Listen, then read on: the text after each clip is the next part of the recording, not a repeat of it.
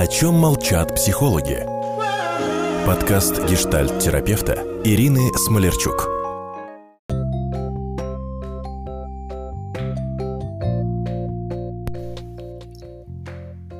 Здравствуйте, дорогие друзья! Решила с вами поделиться событиями, которые волнуют не только меня и мою пациентку, но и многих из вас. А вот сегодня пациентка пришла с таким запросом, что 10 лет а, старается, а, худеет, заботится о себе, посещает косметологов, а, делает себе красивый загар, следит за своим луком, но никак не получается встретить партнера – все какие-то козлы вокруг, все от нее хотят э, кто денег, кто секса, но никто не влюблен, а никто не готов ради нее совершать какие-то рыцарские подвиги.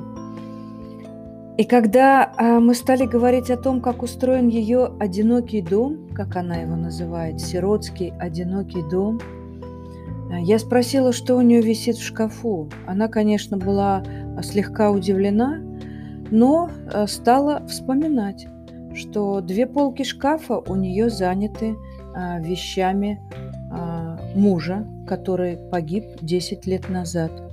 И антресоли в коридоре тоже заняты а, коробками с его обувью, с его рыбацкими снастями. И очень часто она перелистывает книги, которые он любил читать ей вслух. Из чего вам, собственно говоря, уже понятно, что женщина в течение 10 лет, как мы это называем, застряла в своем горе. Она не признает себя вдовой, не вспоминает своего э, Юрочку э, как живущего человека, э, никогда не говорит о нем в прошлом, говорит, ну, Юра, вот, вот Юра обычно делает вот так. А у Юры это вот так. Поэтому в ее жизни не окажется никогда места рядом э, с ней э, для другого мужчины. Они это чувствуют в ее поведении, и при всей ее чудесной совершенно доброте душевной, э, раскрепощенности, открытости, внешней привлекательности, конечно же, рядом с ней место мужчины занято ее воспоминаниями, памятью о муже. Должна сказать, что самая сложная а, история а, в работе психотерапевта – это как раз-таки, а, когда женщина, ну или, или мужчина овдовел и потерял очень достойного партнера. Если брак был не очень успешным, то из него выбраться гораздо более проще, уж простите меня за мой цинизм, проще, быстрее, менее травматично. Человек берет этот опыт, особенно в кабинете психотерапевта, для этого есть специальный алгоритм, который имеет определенные сроки на проработку для того, чтобы человек вновь открылся миру и был готов строить э, с кем-то э, достойным э, свою семейную парную жизнь. Чего не скажешь, если, например, а, брак был долгим и успешным. Но вот успешным со всех сторон. И любовь, и нежность, и сексуальная жизнь, его забота, и его отцовское присутствие грамотное – но со всех сторон человек был абсолютом, абсолютом идеалом. Но кто готов вообще эту планку одолевать в голове этой бедной вдовы? Конечно, не сравнится с этим мужем Юрчиком никто. И таким образом женщина, застревая а, в своем горе, обрекает себя на тотальное одиночество и жизнь в память о прекрасном муже. Ну, она так мне, собственно, и сказала, что э, такого, как Юрчик, наверное, уже не будет. Это было, было подарок Бога. А на меньшее я не согласна. Мне э, не нужен мужчина там с заработком, с жильем. Я человек обеспеченный, а просто так вообще мне это не нужно. Но я бы хотела с вами все-таки коснуться этой темы даже в контексте нашей истории – почему нельзя жить прошлым? Да, потому что каждый праздник у человека, который живет в прошлом, превращается в ад. Да? Так что буду спасать ваши души. Вот чтобы воздух обновления и новые пожелания просочились вот вам прямо в сердце. Вот вы сейчас меня послушаете. Я тут еще вспомнила а, Пелевинского Чапаева и пустоту. А, ну, точно не процитирую, где он говорит, память уверяет нас, что вчерашний день действительно был. Но как знать, не появилась ли вся эта память с первым утренним лучом. Но кажется, такая фраза ни о чем. Стоит только в нее вдуматься, и ты понимаешь, что жить в прошлом, наверное, это прекрасное ощущение благодарности за тот кусок жизни, который мы провели с людьми, которых утратили, потеряли. Но если мы этих ушедших э, изгнанных или а, потерянных людей тащим в свое настоящее, и уж тем более в будущее, то здесь речь идет о, о нашем несчастном будущем, но и в конечном итоге о нездоровье нашей психики. Память сохраняет в мозге пережитую беду и воспроизводит эту информацию каждый день, пока вы не решите ее переработать и забыть. Ну, если это неприятное воспоминание. Или, как в истории с моей пациенткой, положить это на почетное место своей э, биографии. Невероятно, как значимые события вот из прошлого разворачиваются в наших воспоминаниях, да? Так, знаете, широкомасштабно, красочно она мне описывает, а, там, как любит Юрчик а, ловить рыбу, на какие крючки и приманки. И в это время смотрит в потолок, а, представляя антресоль в своей квартире. Серьезнейшая связь, непоколебимая. И мы снова и снова, когда это у нас возникает в памяти, точнее сказать, когда мы достаем это из аналов нашей памяти, мы все ревем и ревем. А ваши близкие вам говорят, прошлое мертво, давай двигайся вперед. Но, в общем, они правы, конечно. И что удивительно, очевидцы там какого-то вашего события, они же вспоминают его по-другому.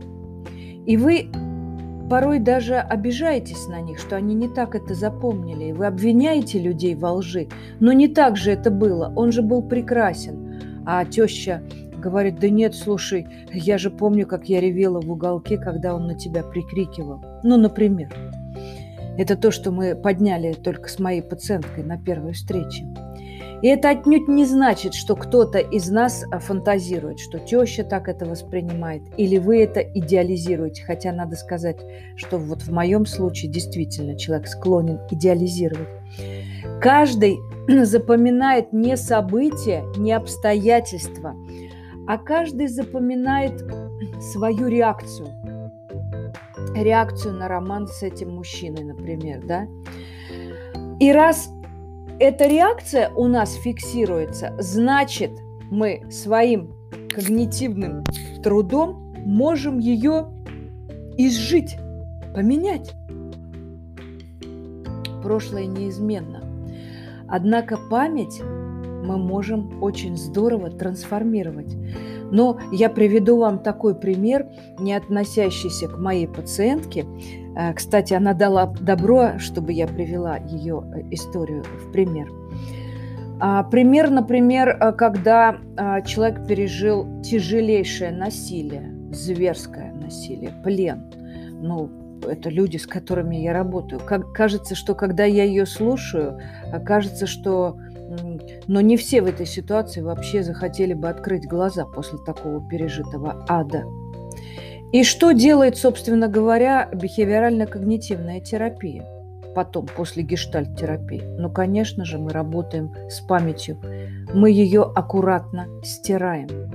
Вот почему рыбак каждый день преувеличивает размер пойманной рыбы – так мозг помогает ему иметь новую мотивацию для следующей рыбалки, потому что это инстинкт выживания. И так мозг помогает нам себя беречь, когда мы привираем, исправляем свою историю. Поэтому не обвиняйте других в каких-то приукрашиваниях. Я не говорю о патологических лжецах, да, это уж совсем клинические истории. Я говорю о тех людях, которые э, как-то подают эту историю, чтобы ее было интересно слушать хотя бы. Взгляд человека на свое прошлое, он всегда будет оставаться субъективным, неполным, личным. Но если это прошлое его тяготит, он должен с психологом это прошлое переписать.